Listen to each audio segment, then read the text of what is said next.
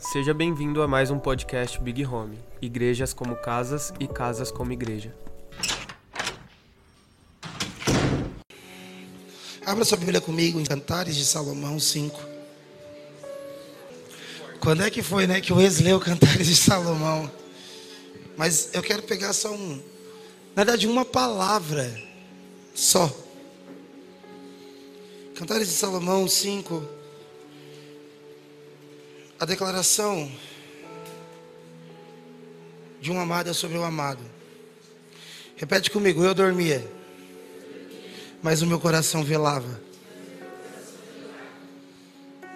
Essa expressão velava é uma das coisas que tem mais perseguido a minha mente nos últimos dias. Sabe, essa expressão velava, ela literalmente é o ato de ter. Não sei se vocês já viram barcos à vela, vocês estão aqui? Quando se abre as velas desse barco, então esse barco é refém do vento que sopra. E esse vento que sopra precisa destinar, né? Levar esse barco para o lugar que ele precisa chegar. O problema é que nem todo vento é de confiança, nem todo vento é seguro, mas a vela não discerne isso, a vela só é levada. E eu gosto muito dessa declaração da amada, que é: eu dormia, eu até estava, eu até estava descansando, mas, mas eu estava, eu estava em um velório, eu estava, eu estava velando algo, eu estava esperando um vento bater, eu estava à procura de algo. E na maioria das vezes, velar é uma das coisas que a igreja não entende que ela tem. Mas a igreja, por ter a ideia de que ela tem o controle de tudo, e que ela pode decidir tudo, e amém. Você pode decidir, você pode escolher, você pode fazer, mas tem algo que você não sabe muito bem, mas que tem um poder absurdo sobre você, que é o vento que te leva. O vento que bate em suas velas e te leva para o lugar que esse vento bem entender. Eu gosto muito de pensar que, na maioria das vezes, testemunho é sopro. Testemunho é vento, sabe? Eu não sei se você já teve a experiência de estar tá tomando uma atitude muito ruim na sua vida e de repente você conversou com alguém que está passando pela mesma situação, está tomando uma, uma atitude parecida com o que você quer tomar, só que se deu muito mal. Ou você lembra de alguém, de um irmão seu, que cresceu com você na igreja, desviou e agora ele está todo quebrado. Deixa eu te falar, mesmo aquele testemunho de desgraça, ele é um vento. Assim como, vocês estão aqui, gente? Eu vou pregar umas coisas meia. meia dia de eleição, assim, confusa. Mas, assim como o testemunho do que é mal também sacode as suas velas. O testemunho do que é do ruim sacode as suas velas, ou seja, quando nós falamos a frase que você mais pode ouvir na nossa igreja, que é fica perto, o que a gente está dizendo é você é um barco a vela e a gente está querendo te soprar para o lugar da sua oportunidade. Então não necessariamente a gente vai ficar falando muita coisa para você, mas deixa meu casamento soprar o seu. Deixa a criação dos meus filhos soprar a sua família. Vocês estão aqui? Eu gosto muito de Jesus com os discípulos porque são três anos, três anos soprando velas. Pedro não está nem entendendo muito bem. Tem hora que ele se posiciona de um jeito muito errado, sem entender nada. Parece que ele faz perguntas muito bobas e tontas. Mas, mas é isso, Pedro. Anda perto de mim, porque o meu testemunho é o vento que te guia, é o vento que te leva. Já já você vai cair no lugar da sua oportunidade, Pedro. Vocês estão aqui, gente? E gosto de pensar também que quando Jesus morre, um vento contrário bate nas velas de Pedro, que faz ele negar e se afastar da mensagem que ele recebeu. Só que Jesus sabe o vento que ele faz e o vento que é contrário a ele. Jesus vai encontrar Pedro no lugar que ele sempre esteve, em alto mar. Vocês estão aqui? Então, Velar é uma coisa muito importante e que nós devemos fazer com consciência. Quando nós abaixamos o ritmo das músicas, eu vou cair. Hein? Quando nós abaixamos os ritmos das músicas e nós paramos, e nós conseguimos só repetir músicas, nós não estamos praticando a prática dos fariseus. Eu sinto de verdade, pelo menos dentro de mim, que nós estamos velando algo.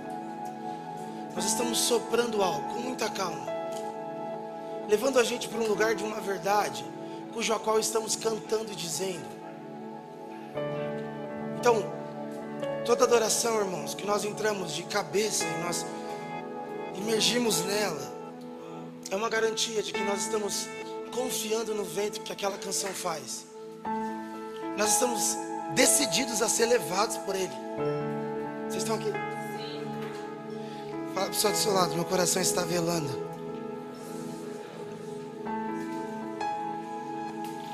Então, o discipulado, e na semana que eu preguei retrasada, eu falei sobre rios e fontes. Vocês estão aqui? Vocês lembram? Quem estava? Foi legal, né? Foi meio poderoso. E, e eu queria continuar algo do tipo. Só que agora eu queria ir um pouco mais profundo. Eu queria falar sobre a provocação do Espírito dentro de nós e o que o Espírito quer manifestar dentro de nós.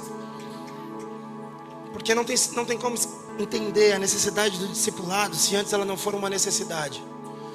Não tem como se submeter a um discipulado se antes não for entendido a consequência disso. Então, na maioria das vezes, essa semana eu estava conversando com um amigo meu que foi me ver com alguns questionamentos e perguntas, e ele me disse: Cara, eu estou com dificuldade de ir na igreja. E minha resposta foi: Mas qual a necessidade de ir para a igreja? Porque se você não me responde essa pergunta, a gente não deve continuar essa conversa. Porque se não tem necessidade, se não tem consciência de necessidade, não existe efeito na mensagem. Vocês estão aqui?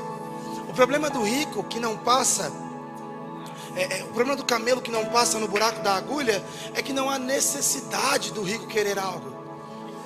Não há necessidade. Por exemplo, quando o jovem rico encontra Jesus e ele fala: O que eu faço para ser salvo? O assunto é soteriologia, tá bom? O assunto é salvação. O assunto é juízo final. Jesus diz: Cumpre tudo. Aí Jesus vira e diz: Quer ser perfeito? E o problema é que não há mais necessidade de nada, a não ser de um passaporte que não nos conduz ao inferno. O jovem rico vira de costas e diz: Então, beijo, não quero vender tudo. Vocês estão aqui? Então, a primeira coisa que nós temos que ter sobre discipulado é o porquê eu preciso dele. De fato, qual que é a necessidade de ter alguém que está entrando na minha vida, que está dividindo a vida comigo? Eu lembro que eu falei assim, frases sobre discipulados no grupo. E as pessoas começaram a mandar frases do discipulados. E aí ficou até um pouco ácido, né? Quem leu fez, vixe, vocês levam a igreja muito a sério. E aí, qual que é a necessidade de ter alguém perto de você que é um lugar para voltar, mas também que é um lugar para te lembrar, um lugar para te alinhar, um lugar para te amar? É simplesmente o princípio da imitação. Fala comigo, o princípio da imitação. Como não se tem não existe a possibilidade de melhorar o que é perfeito. Se melhorarmos o que é perfeito, a perfeição deixou de existir. Existe algo superior a ela. Ok? Ou seja, quando Jesus está dando testemunho e dizendo assim: Eu só faço o que eu vejo meu pai fazer, ele está alcançando o limite da conduta e condição que o homem pode alcançar, que é a imitação do pai. E por isso que quando Cristo diz sobre imitar a Ele, e Paulo diz sobre imitar a si, ele cria essa grande, esse grande princípio de imitação, que é vamos imitar uns aos outros, porque se de fato todos estivermos imitando a Cristo, o fim é alcançar a perfeição. O fim é alcançar a varonilidade. O que Paulo escreve sobre os cinco ministérios em Efésios é tem cinco funções que acontecem dentro da igreja para que vocês alcancem a estatura do varão perfeito, que é Cristo. E Cristo é a imagem visível do Deus que é simplesmente perfeito. Então, não existe nada que a gente possa produzir para ser parecido com Deus que não seja ser parecido com Cristo. E não tem como ser parecido com Cristo sem a comunhão e a mesa, sem a relação, sem a vida dividida. E aí vocês vão tentando conectar a pregação de caricatura, a pregação de poços, e a gente vai seguindo mundo afora. Amém? Amém, gente? Então abra sua Bíblia comigo em 1 João. Eu vou ser bem didático, tá bom?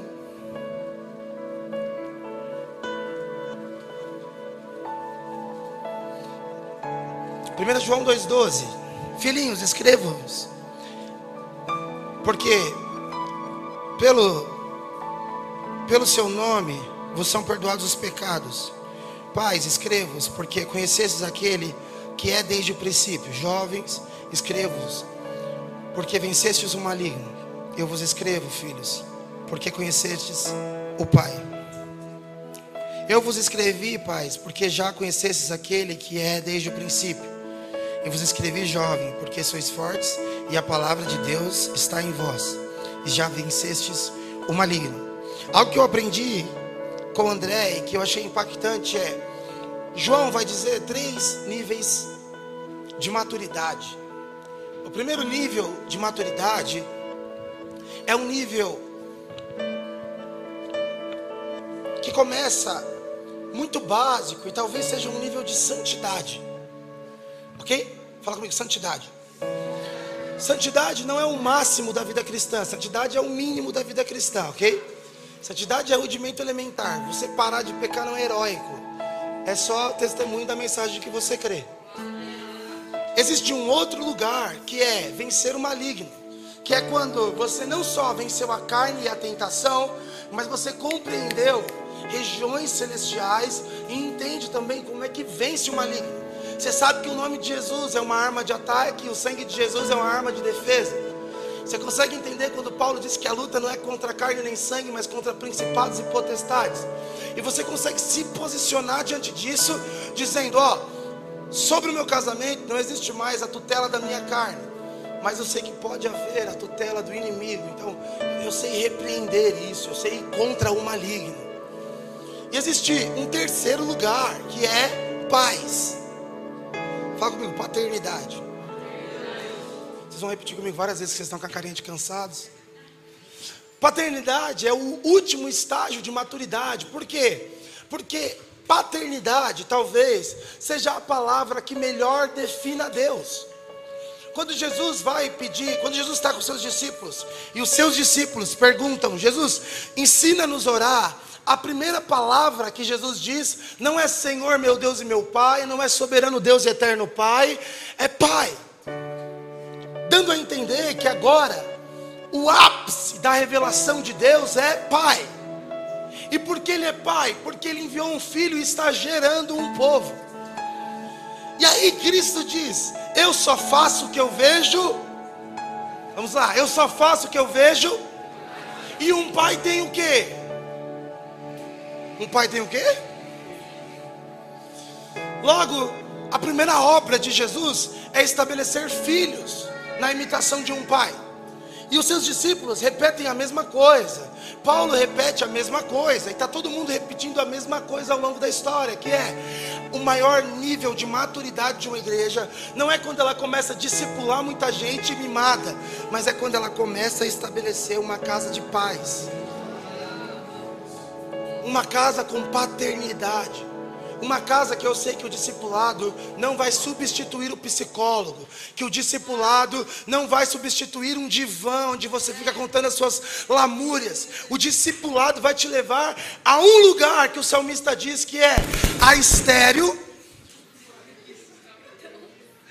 que é a estéreo pode ter filhos. Vocês estão aqui, gente? Então, compreenda comigo. A igreja que eu sonho é uma igreja pastoral. E ela não é pastoral porque ela tem muitas ovelhas. Porque, presta atenção, na maioria das vezes a concepção de ovelhas que nós temos entre nós é um bando de animalzinho gritando mu.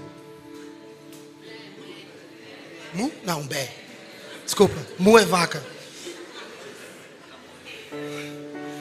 Então nós pensamos, eu sou uma ovelha. Deixa eu te falar a verdade que vem na sua cabeça. É, você é pacato, você não sabe decidir e você está só tentando ser refém de um lugar. E diga, digo mais, se eu te der uma brecha, você pode fugir e dizer para mim, eu era só uma ovelha, pastor. Vocês estão entendendo?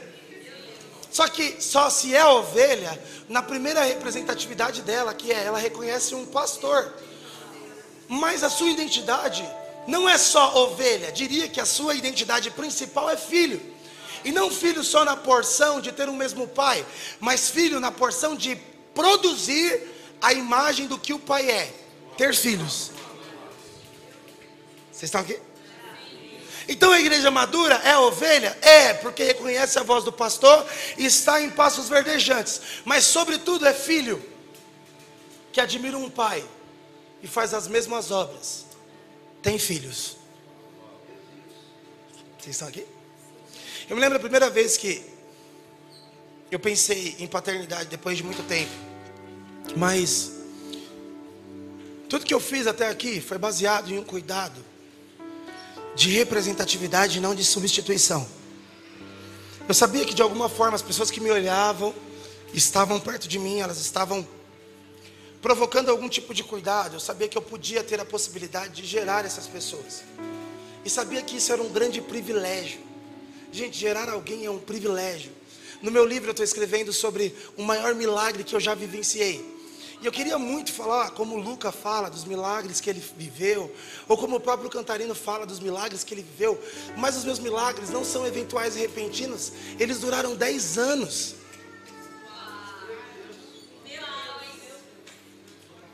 Por quê? Porque para mim não existe milagre maior do que a paternidade. É você assistir no primeiro milagre de Jesus, o que parece que não é segredo, o que parece que é muito simples. Jesus pedir para levar a água até o mestre-sala e de repente chegar vinho. Parece que é muito simples e muito bobo, mas esse primeiro milagre me provoca em dizer que nós não sabemos o detalhe do primeiro milagre, nós só sabemos que ele aconteceu em um caminhar. Foi andando, saiu dele água e chegou lá vinho. Vocês estão aqui, gente? Então, o maior milagre que eu gosto de assistir, que eu gosto de ver, é de pegar alguém que está muito quebrado e falar: Deus, me provoca com essa história, me inclui nessa vida, me gruda nessa pessoa, para que no fim disso, daqui 10, 20 anos, a gente possa sentar no sofá e dizer: Olha só, quão grande coisa Deus tem feito por nós. Eu me lembro que está tendo um culto na igreja do lado.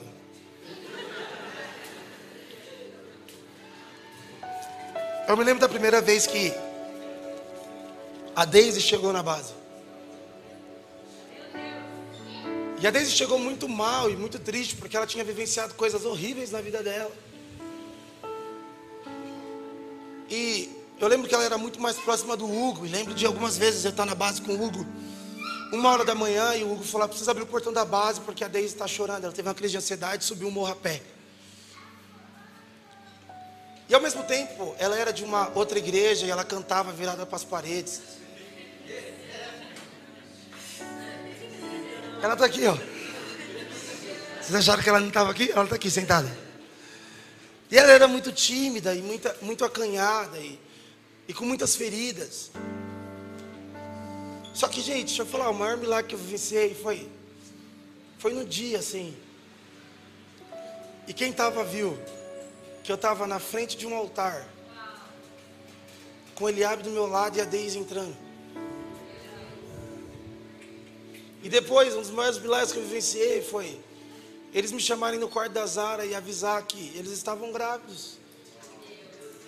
A gente precisa voltar a se apaixonar por esses tipos de milagres.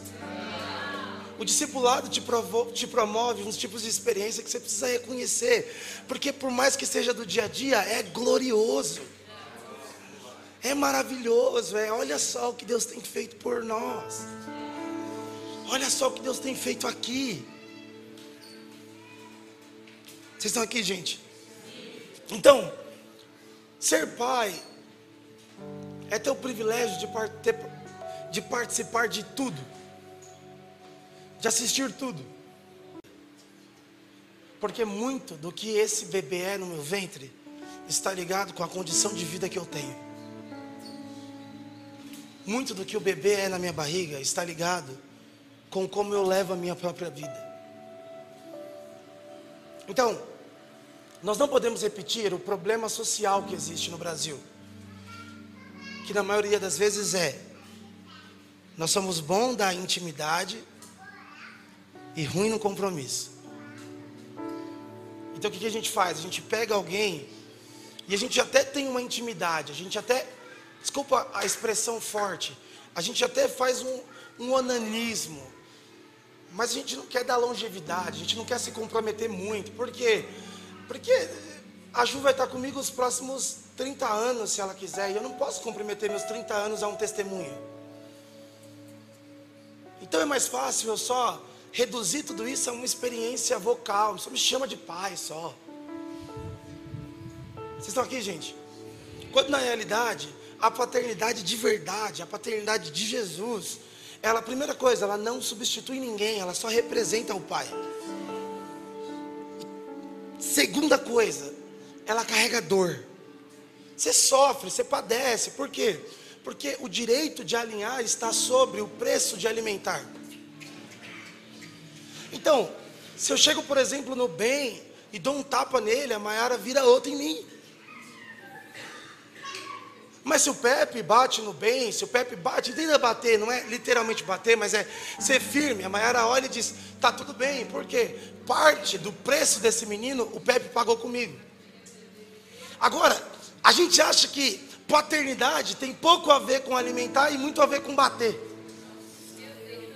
Só que só pode bater, gente, só pode alinhar quem um dia alimentou. Porque senão você é um abusivo. Vocês estão aqui, gente? Está fazendo sentido? então eu lembro que algumas pessoas, a gente está conversando, tá? Eu lembro que algumas pessoas chegaram em mim no começo, quando entraram na, na Big Home, e falaram assim: Pastor, o que, que você pensa aí? Me alinha aí. Gente, ah. Sério mesmo? Uma hora dessa, vocês querem alinhada? Não tem alinhada, gente, tem vida junto. Deixa você ter meu coração para quando eu falar algo, você entender o que eu estou dizendo. Deixa você, deixa você ter meu coração para quando eu falar uma palavra, você entender mais do que a palavra, você entender a intenção. Porque na maioria das vezes, gente, quando nós estamos atrás de alinhadas, por gente que nós não conhecemos o coração, nós só estamos provocando feridas. Nós só estamos provocando feridas. Eu sou cuidado por um dos caras mais ignorantes que eu conheço. Gabriel Cantarino. E o canta ele é bem bruto, mesmo. Só que o canta pode dizer as palavras mais pesadas que for. Eu estou entendendo o que ele está dizendo. Por quê? Porque antes de ter uma alinhada, eu tive um alimento. Quando a Zara recebe uma. Hoje a Zara fez, aprontou uma. Tava lá na festinha, pegou a criancinha no colo, a criancinha caiu, abriu a boca lá, meu Deus. E a Mari chegou nela e falou assim: Sara, meu Deus, tá maluca, garota? Não pode fazer isso. E eu, ah, eu não gostei nada disso, Sara. Eu só sei falar isso, gente. Esse é o ápice da minha bronca com a Sara. Ah, eu não gostei disso, menina. E a Mariana falando, eu, aham. Mas minutos depois, a Zara estava dando a mão para a gente no carro. Por quê? Porque a Zara sabe que essa alinhada, essa bronca é permitida e não afasta, porque antes de chegar uma bronca, chegou os seios, chegou o alimento, chegou compreensão. E agora ela entende que a bronca é parte de um processo, de alguém que a alimenta. Agora, pode ter certeza, gente, porque quando é uma criança, eu sofro isso no celeiro, que você briga sem alimentar, você distancia ela, porque você a fere. A paternidade, na, gente, paternidade aqui é na representatividade, tá? Vocês estão aqui? Pepe não me chama de pai, não, velho. Mas eu tenho fé que eu estou gerando ele. Tomare.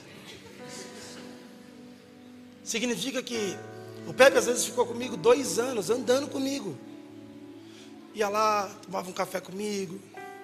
Cara, você nunca me alinhou. Ah, fica de boa, Pepe. Vamos andar junto, mano.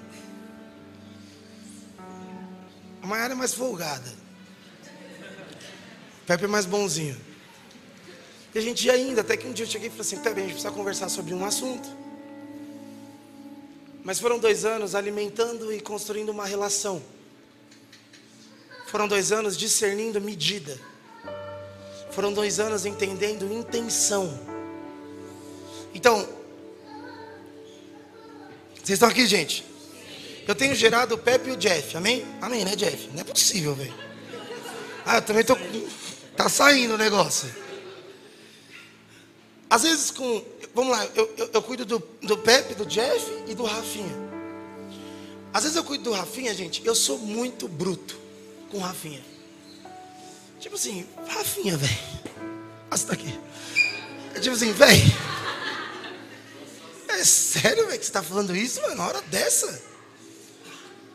Por quê? Tá tudo bem, é o jeito que o Rafinha entende. Rafinha não se fere, Rafinha não quer ir embora. Rafinha não está achando que eu estou perseguindo ele. Rafinha não está procurando. Tá entendendo? Tá tudo bem. O Jeff, eu preciso marcar com ele uma conversa e entrando aos pouquinhos. Mas, mas você não acha? Aí ele vem aqui, lambendo o bigode e entrando. Até que você. Aí ele fala: Ah, mano, verdade. Porque é o jeito do Jeff. E tem o Pepe. Pepe, tadinho, esses dias estava no carro com o Pepe. Falei, Pepe, para de falar do. O que, que é o nome, cara? Do pacote. Só fala do pacote, pacote, pacote. E talvez eu fui um pouco mais firme, mas não do mesmo jeito que eu fui com o Rafinha, nem do mesmo jeito que eu fui com o Jeff. Porque os dois anos de história é para construir medidas. Vocês estão aqui? O jeito que Jesus trata João não é o jeito que Jesus trata Pedro mas ambos estão sendo tratados em uma mesma medida. Vocês estão aqui? Em uma mesma medida que desenvolve. E por isso que essa é a crise de Pedro, que é, cara, por que que comigo? por que que comigo vem forte e com João é, ah, João, ah, João, cara não faz nada, cara. E Jesus está olhando para os discípulos dizendo assim: Cara, no fim de tudo, cada um vai chegar no lugar que tem que chegar. Fica velando, velho. No final, Pedro vai lá morrer e ser um mártir, mesmo depois de ter negado. E João vai escrever Apocalipse. Tá tudo bem, gente, vai dar certo.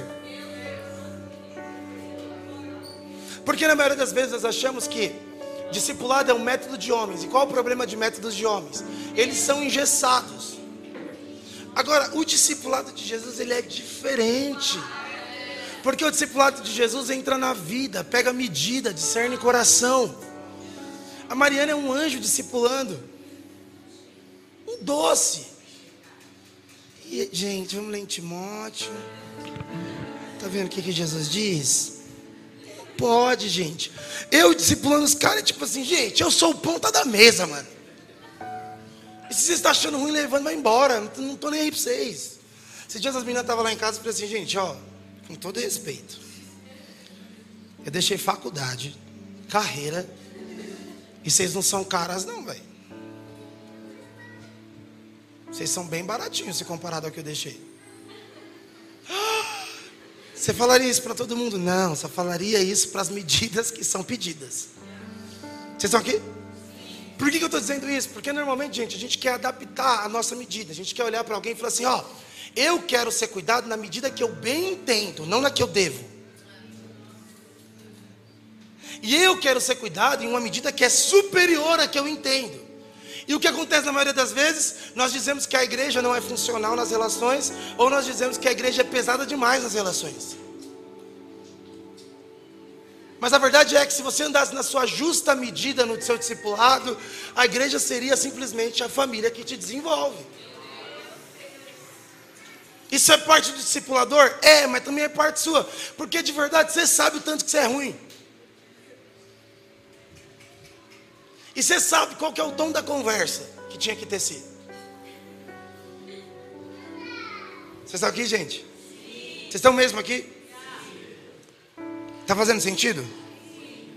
Então, nós estamos gerando, cada um segundo a sua medida. o jeito que nós somos discipulados muda, baseado na medida que nós estamos e na resposta que nós queremos dar. Agora, não me traga para dentro da igreja uma ideia de que não se precisa de discipulado. Talvez você assistiu e vivenciou um discipulado que foi duro demais, que foi forte demais, que te machucou demais. E até diria que você talvez tenha culpa com isso, porque, que, cara, para de ficar pedindo faca, velho. Para. Se você está numa igreja que você confia no pastoreio daquela igreja, seja levado, seja velado por ela. Deixa a vida da igreja te soprar para as mesas, te soprar para as relações. Tá tudo bem, pode confiar. Ah, mas e se eu me machucar? Vai. E se eu me frustrar? Vai, mas está tudo bem. Amém? Fala para a pessoa do seu lado, está tudo bem.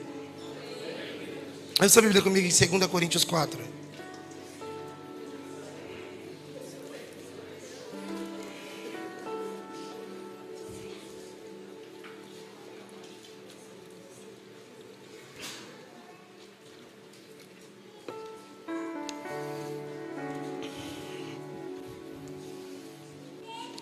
Fazendo sentido?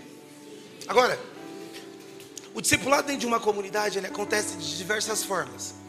O primeiro discipulado é esse que eu estou conversando com vocês, que é um discipulado de mesa, tá?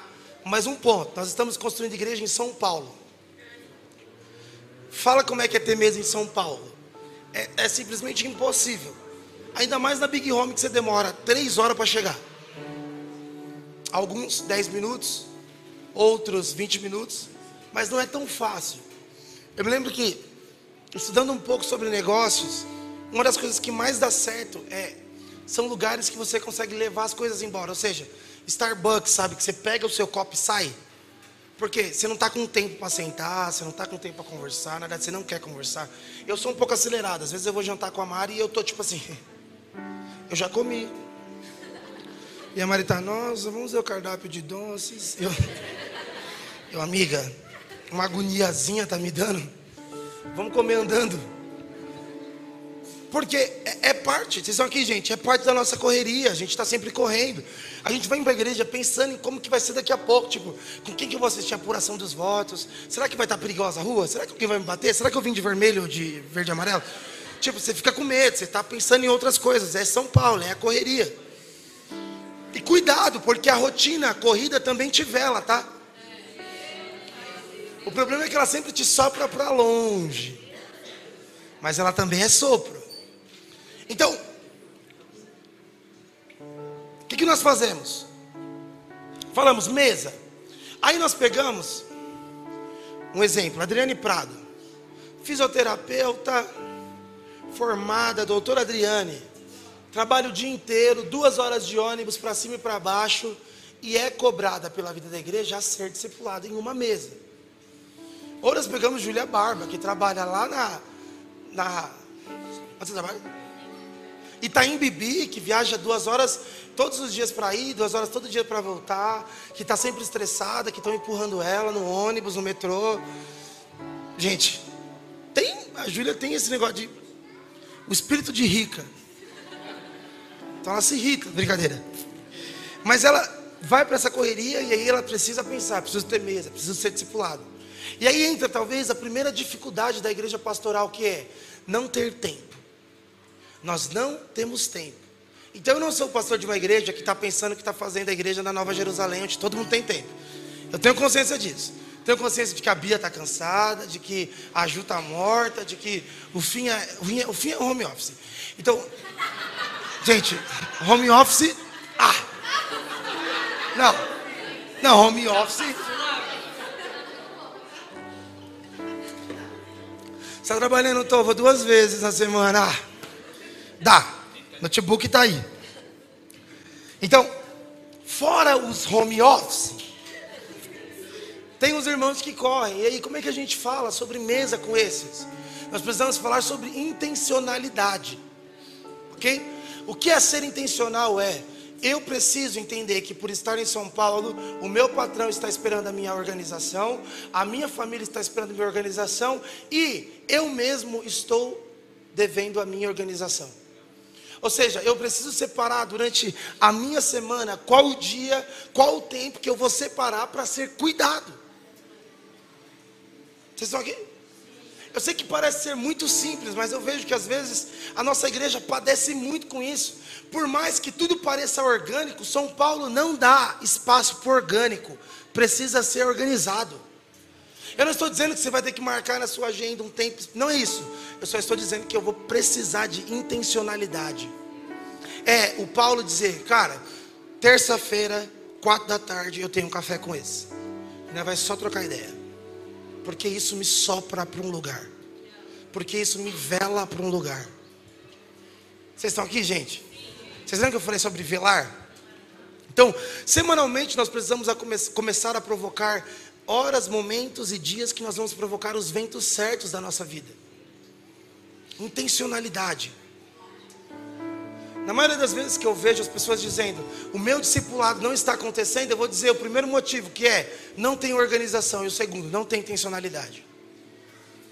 Você nunca consegue estar e quando está não é intencional com isso. Provoca o sopro certo, que é, cara, ó, eu estou sentindo que eu tenho duas horas com a Jéssica, eu vou ser intencional nessas duas horas. Fala comigo, tempo junto, tempo de qualidade. Existe essa diferença. Eu lembro que quando eu morava com a minha mãe, vocês estão aqui, gente? Tá ruim? Ah, velho, é prático mesmo. É série discipulado para ser prático. Vocês rompem. Eu lembro que quando eu trabalhava, morava com a minha mãe, minha mãe falava: Você nunca está em casa. E aí eu ficava em casa. Aí minha mãe dizia, depois na outra semana: Você nunca está em casa. Aí eu ficava mais um pouco. Aí minha mãe dizia: Você nunca está em casa. E eu descobri que a minha mãe não queria tempo junto, minha mãe queria tempo de qualidade. Então, na maioria das vezes, algumas pessoas vão lá em casa e elas acham que o discipulado é o tempo junto. Também é, mas na maioria das vezes precisa de tempo de qualidade. Precisa de tempo de intencionalidade. Eu perguntar para você assim: se você tivesse uma hora e meia de café com um dos apóstolos, o que você faria? Eu te garanto que você não diria, ah, eu ficaria passando tempo junto. Se você falar isso, é tipo assim, Velho, você podia fazer uma tempestade na sua vida e você vai preferir uma brisinha. Vocês estão entendendo? Então, tá tudo bem. Nós somos uma igreja, na sua maioria, jovem, com pessoas que trabalham muito, que correm para cima e para baixo. Mas eu preciso que discipulado seja a consciência de um vento que está soprando nas nossas velas. Não dá, gente, para a gente achar que a gente precisa esperar o orgânico acontecer, o do nada acontecer. Porque, gente, a fim de ser do nada, a gente começa a chamar de pai quem nem está agindo na gente, só está passando tempo junto. Então, a vida me levou, eu sou cuidado pelo fim, amém? Amém? Eu sou cuidado pelo finha, só que eu não tenho tempo de estar tá com finha, por quê? Estar tá com finha tem a ver com ir para um lugar, se mover. Mas tem o Jeff que é meu vizinho. Mas o Jeff não está com uma porção sobre a minha vida, mas é meu vizinho. Aí eu começo a entregar para o Jeff a chave de uma paternidade que era para estar tá na mão do Finha. Não porque o Jeff é bom e está com a porção dele, mas é só porque ele é mais conveniente. Ele é mais perto, ele é mais leve, ele é mais fácil. Vocês estão aqui, gente? Então eu não quero saber onde você mora. Se é a Ju que te discipula, se organiza. eu não quero saber onde eu moro. Se é o canta que me, que me discipula, eu que me organize. Eu que vá fazer Zoom, eu que vá fazer Google é Meet. Quem é que faz a reunião que for, irmão? Se vira. Mas vai atrás das costas que você está seguindo. Mas vai atrás das pegadas que você está seguindo. A gente precisa parar, gente, de colocar o discipulado como segunda opção. De verdade mesmo, eu estou vendo diversas famílias quebrando e se perguntando por que, que nós quebrou? Vento que sopra na vela. Diversas pessoas quebrando emocionalmente, dizendo: Mas eu não sei o que eu fiz. Vento que sopra na vela. Deixa eu te falar: o que é orgânico te soprou para um porto maldito. Eu não estou bravo, não. Então deixa eu andar perto do Jeff e da cá. Por quê? Porque eu, eu confio no vento que vocês fazem. Aí o Jeff começa.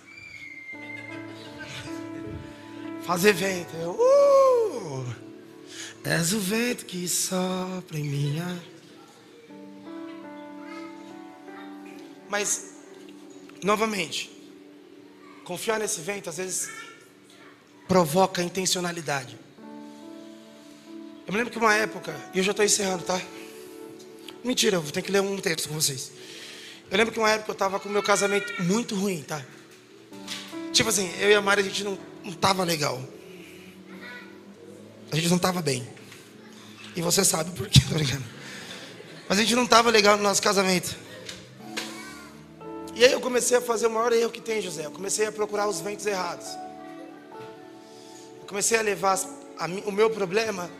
Vocês lembram de um rei, do filho de Salomão, Jeroboão?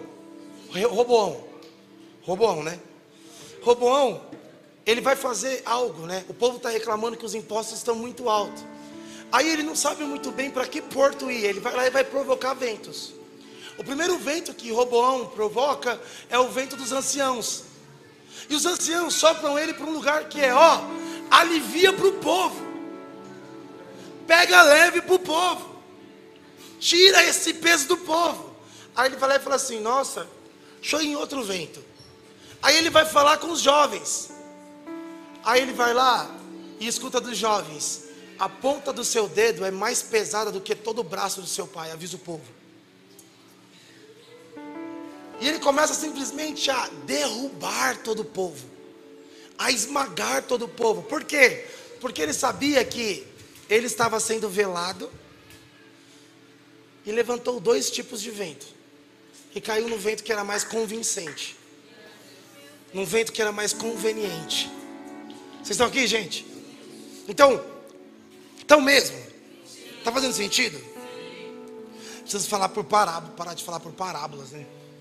Mas vocês vão entender um dia. Mas é isso, é. Às vezes eu vou chegar para o Jeff para falar sobre um assunto emocional. E o Jeff vai fazer o vento certo. É desconfortável, dói, é chato, mas é isso vai me empurrar para o lugar certo, para o lado certo, para o porto certo. Só que eu tenho a opção de criar outros meios. Então, assim como robô, eu posso falar com os mais novos. E os mais novos sempre me sopram para o que é conveniente.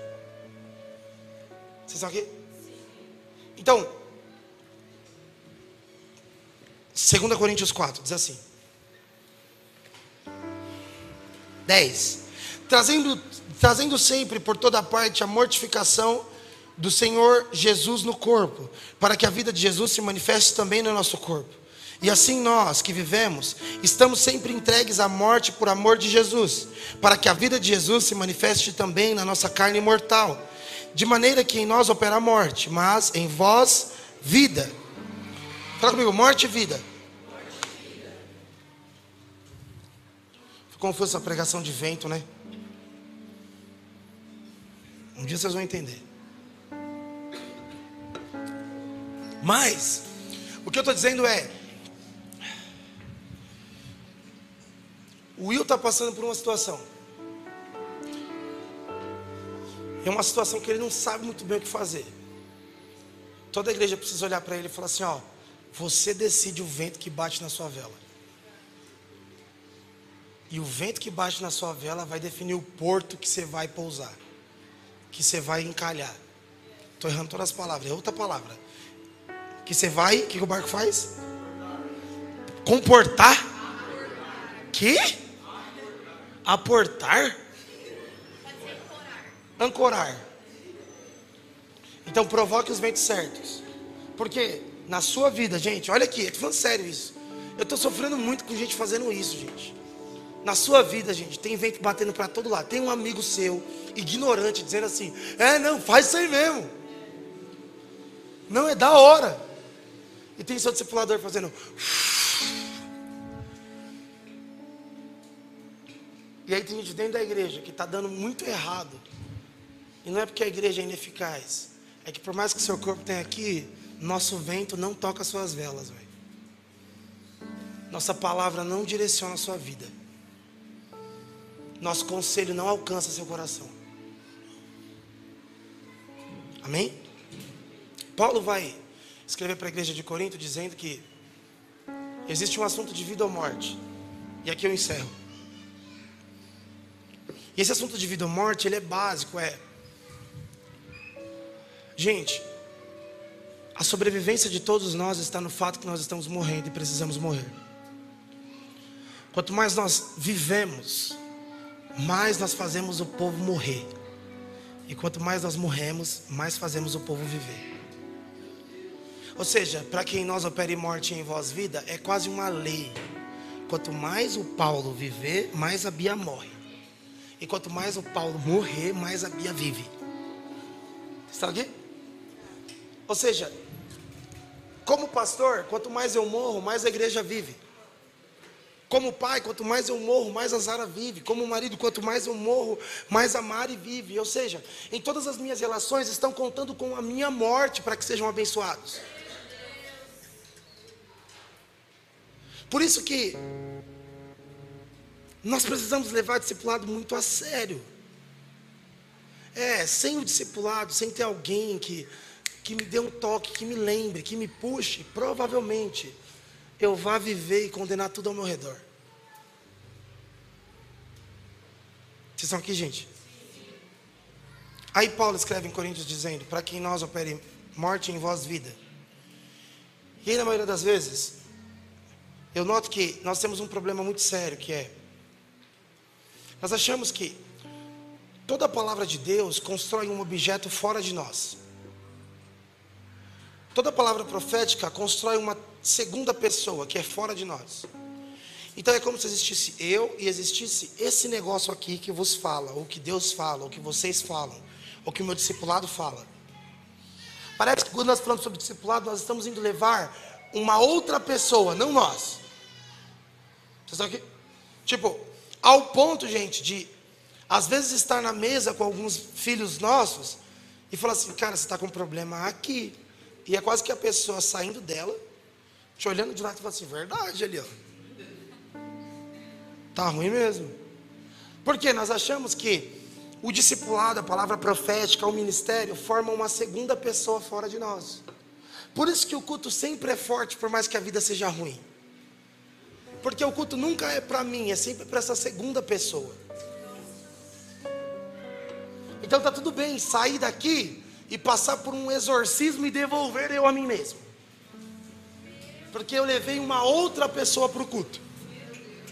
Aí essa outra pessoa tem palavra profética, essa outra pessoa tem promessa, essa outra pessoa precisa de discipulado. Mas quando eu saio de lá, eu, eu, eu me devolvo para mim. E aí em mim, essa pessoa não vive mais.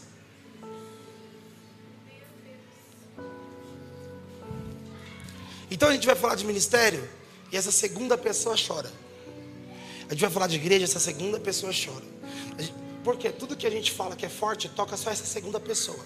Não eu em primeira pessoa. E por isso que não é eficaz. Por isso que parece que é vazio. Gente, eu estou falando isso, é de verdade. É assustador eu pregar, pregar, pregar, pregar. Gente vir aqui na frente chorar, sair daqui e parecer que Cara, era a segunda pessoa, não era essa pessoa. Era o objeto que ela criou. Aí Paulo está dizendo assim, gente, não existe outra manifestação a não ser morte em nós. O que, que Paulo está querendo dizer? Ele está querendo dizer que toda palavra profética, todo discipulado, toda mesa, toda relação está provocando dentro de nós uma segunda pessoa de fato, que é Cristo. E essa segunda pessoa só surge dentro de nós, dado a morte que a primeira pessoa, que somos nós, se entrega que eu estou querendo dizer para o pastor o ex aparecer, não é que eu tenho que aprender coisas ou pegar alguma coisa aqui fora e fazer acontecer. Para o pastor o ex aparecer, o ex precisa só morrer. Ou seja, eu não quero saber quantas palavras proféticas você tem. Eu quero saber o quanto você já morreu para que elas apareçam. Fora, não em. Porque se a palavra profética é acerca de uma identidade, é de dentro para fora. Vocês estão conseguindo entender, gente? Então que vocês não estão precisando cuidar de gente, vocês não estão precisando de discipulador, vocês não precisando de, discipula, de ser discipulador, vocês não estão precisando entrar para nada, fazer nada, vocês precisam de uma única coisa, manifestar a morte. A morte cria espaço para qualquer identidade que Deus deu apareça. Surja, nasça. Estão conseguindo entender? Mesmo? Então, Semana que vem a gente vai enviar o Jeff para a praia. Vai embora. Some. E qual que é a segurança que nós temos? É, o Jeff se comprometeu em morrer. E, gente, às vezes tem uns assuntos que o Jeff é ruim, tá? Aqui, fazendo. Às vezes ele vai ter dificuldade com organização, às vezes ele vai ter dificuldade com voz, com ordem. Mas está tudo bem, ele é de confiança porque ele morre. Ele é de confiança porque ele morre. Ah, mas a gente tem alguém aqui que organiza muito bem, que faz muito bem. Então, ela dividiu a sua identidade em um segundo corpo, em uma segunda performance. Eu prefiro quem não sabe fazer, você sabe fazer, tá? Eu prefiro quem não sabe fazer, mas sabe morrer. Porque todo mundo que pode morrer tem possibilidade de ressuscitar a semelhança de Cristo. Vocês estão aqui? Foi tranquilo, né? Então, vamos lá. Resumindo, e eu estou acabando, e aí, Luizão? Estou acabando. É, estamos velando. Tem vento batendo na gente e empurrando. Tem coisa levando a gente para o lugar errado. E a igreja está disposta, disposta a fazer ventos certos, a soprar para o lugar certo, a empurrar para portos corretos. Mas você está em São Paulo e você não tem tempo. Deixa eu te falar, o, deixa eu falar, o seu trabalho é muito legal, mas não faz vento seguro, irmão. Seu patrão é muito seu amigo, mas ele não pode direcionar seu barco. Vocês estão aqui?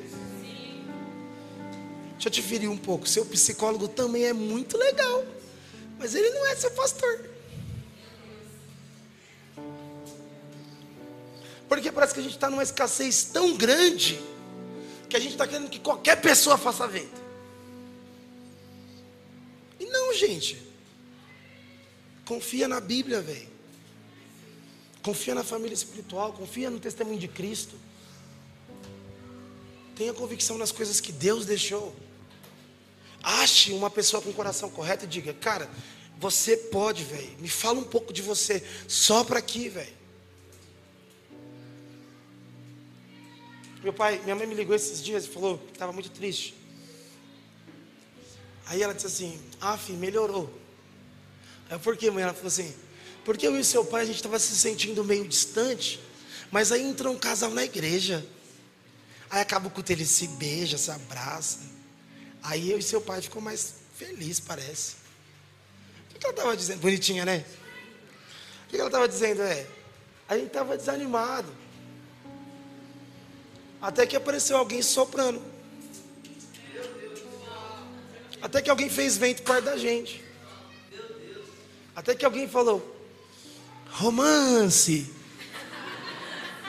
selinho, abraço. E aí eles foram empurrados por isso. Você que parece, se você quiser pode ficar de pé. Eu sei que parece uma pregação muito simples.